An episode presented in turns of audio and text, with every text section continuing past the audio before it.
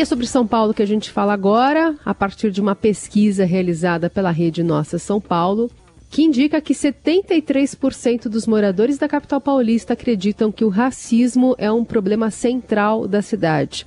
A percepção sobre preconceito e discriminação contra a população negra também aumentou entre os moradores e chegou em seu maior nível desde 2019. Assunto que a gente trata agora com Igor Pantoja, assessor de coordenação do Instituto Cidades Sustentáveis, sobre essa pesquisa chamada Viver em São Paulo Relações Raciais. Obrigada por estar aqui, Igor. Bom dia. Bom dia, obrigado aí pela oportunidade também. Bom dia, Carol. Bom dia, Heisen. Igor, queria que você falasse um pouquinho de um panorama geral aí desse levantamento que vocês têm realizado ao longo do, dos anos e também uma avaliação da percepção de discriminação nos ambientes, né? Onde é que o paulistano mais percebe essa discriminação? Bem, essa pesquisa já tem alguns anos de trajetória aqui na Rede Nossa São Paulo. É, a gente teve, nesse ano, né, a gente retomou alguns temas que a gente tratava antes da pandemia, é, e a gente, enfim, percebeu aí um aumento, né, a volta de uma percepção bastante forte do racismo em São Paulo. A gente tem uma percepção, por exemplo, de que nos espaços públicos esse racismo ele voltou a ser mais percebido. É, a gente tem uma análise de que isso teve muito a ver também com a questão da pandemia, nesse período em que as pessoas não circularam tanto por espaços públicos é, esses indicadores tinham diminuído e agora, né, nesse ano já de 2022, com a retomada, com a abertura das atividades presenciais, é, esse racismo se tornou mais latente. Então, os lugares em que as pessoas percebem mais realmente são exatamente nos espaços públicos. Então, é, essa diferença na, no tratamento né, entre pessoas negras e pessoas brancas se dá, por exemplo, no transporte público, no ambiente familiar é, e também em algumas é, locais, né, como escolas, faculdades, ainda que tenha pequena queda em relação a 2021, mas esse número se mantém muito parecido com o que havia antes da pandemia. Então, é, é, nesses lugares públicos, vamos dizer assim, nesses ambientes públicos, esse racismo ainda é mais percebido do que em espaços privados. Tem aqui a questão do ambiente familiar, mas é, em outros espaços privados ainda é menor do que nesses três lugares que a gente mencionou agora. Igor, é... é pois não. Oi, Raíssa. Não, pois não. Pode completar, por favor. Não, é, tem uma, um aumento muito forte, né, que chamou muito a nossa atenção, é, em relação a um, a um indicador de percepção geral do racismo na cidade, que teve o maior número da série histórica. Então, essa série vinha aí em 2019, por exemplo, na casa do 0,59, 0,60, né, um número que vai até o, o número 1, e agora ele está num patamar de 0,76. Então, essa percepção aumentou bastante, a gente acha que isso tem uma relação forte com essa volta, né? Infelizmente, o novo normal não foi tão é, democrático e tão igualitário como a gente imaginava, e essa percepção do, do racismo também voltou com mais força nessa retomada das atividades presenciais. Uhum. Você citou de passagem aí escolas e faculdades, queria que você falasse um pouquinho mais desses locais, porque é, lógico que a pesquisa foi feita já há algum tempo, mas a gente teve casos recentes aí é, de racismo envolvendo até adolescentes, né, em escolas, e muito triste quando a gente vê algo vindo de, de uma geração que, que a gente vai ver aí para frente ainda e que já tem essa cultura. O que, que você pode destacar da, do racismo nos ambientes escolares? É, a pesquisa foi feita no final do mês de agosto, né, o campo dela, como a gente fala, as entrevistas. É, de modo geral, os espaços públicos, e aí públicos no sentido de que você tem contato com diversas pessoas, né, não só os espaços, enfim, familiares, os, os espaços é, de acesso mais restrito. Então, as escolas, quando a gente pergunta aqui sobre essa percepção do racismo em escolas e faculdades, a gente abarca, obviamente, instituições públicas e privadas.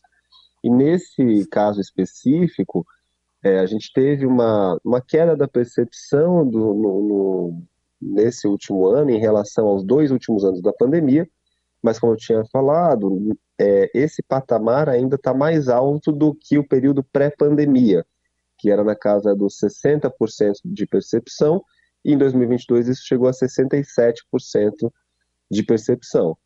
Então, acho que tem muito a ver com essa dinâmica mesmo da retomada do convívio social, né? O que é muito triste a gente ver que, mesmo após um período, né, que as relações sociais ficaram muito prejudicadas por conta da pandemia, do afastamento social, é, claro, em nome da saúde pública, mas a gente vê que nessa volta ao presencial as pessoas ainda persistem né, em, em práticas desse tipo, segregacionistas, discriminatórias, enfim, quando a gente poderia ter um contexto muito mais é, humano, talvez, né, mesmo de, de convivência, de respeito às diferenças, enfim.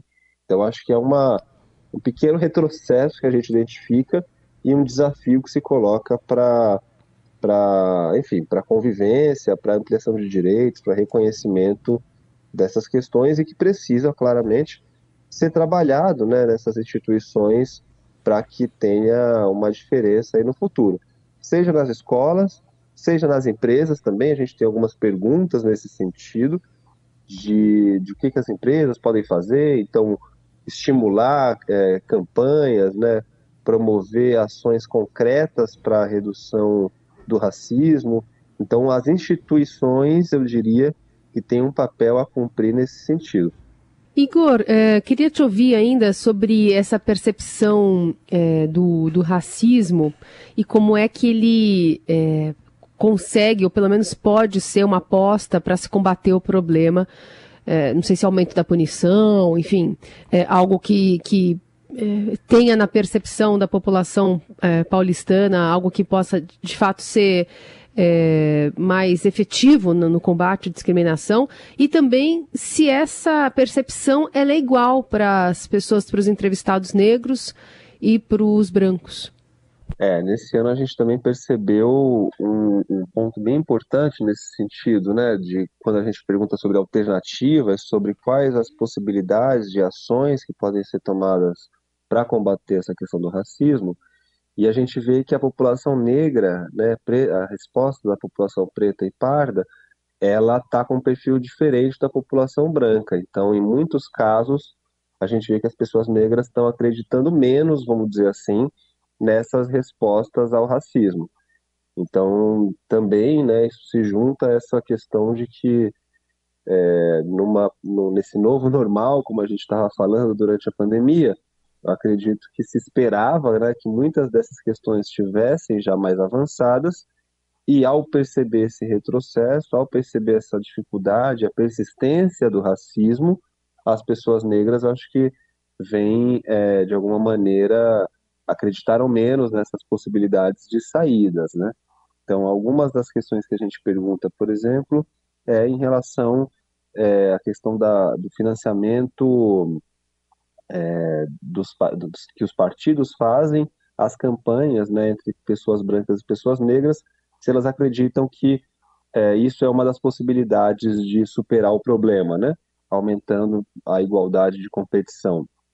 E teve uma diminuição também na resposta entre as pessoas negras. A média geral até ficou muito próxima da média histórica, mas a resposta da população negra acabou sendo um pouco menor do que da população branca, por exemplo. Isso se repete para outras questões é, em relação a, a, a, essas saídas, né? A questão das políticas públicas específicas de combate ao racismo, se elas devem é, ser uma prioridade na agenda em São Paulo. Então, de modo geral, também essa resposta é até, é até mais alta do que em anos anteriores, mas se você olha para o grupo da população negra, ela ainda diz que é, essa, essa, essa, essa resposta não seria tão efetiva assim, né? Vamos dizer assim. Então tem ainda tem um certo tom aí de, é, de desilusão, se eu posso dizer assim, em relação a algumas das respostas que a gente vinha trabalhando como possíveis soluções para esse problema. O, o, Igor, a pesquisa também menciona uh, dificuldades da, de pessoas pretas e pardas no acesso a, a médicos, a psicólogos. Uh, como é que se dá essa dificuldade exatamente? O que, que foi relatado na pesquisa?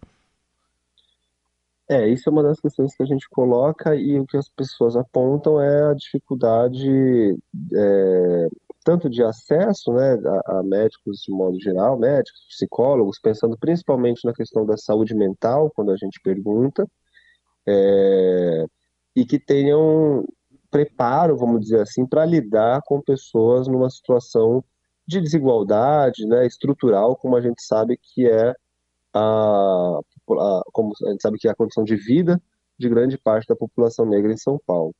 Então, isso se refere principalmente a esses efeitos, né? O principal, a principal resposta que as pessoas dão quando perguntamos sobre o principal fator para desencadear ou agravar, problemas de saúde mental na população negra, o principal problema que as pessoas colocam é a desigualdade social.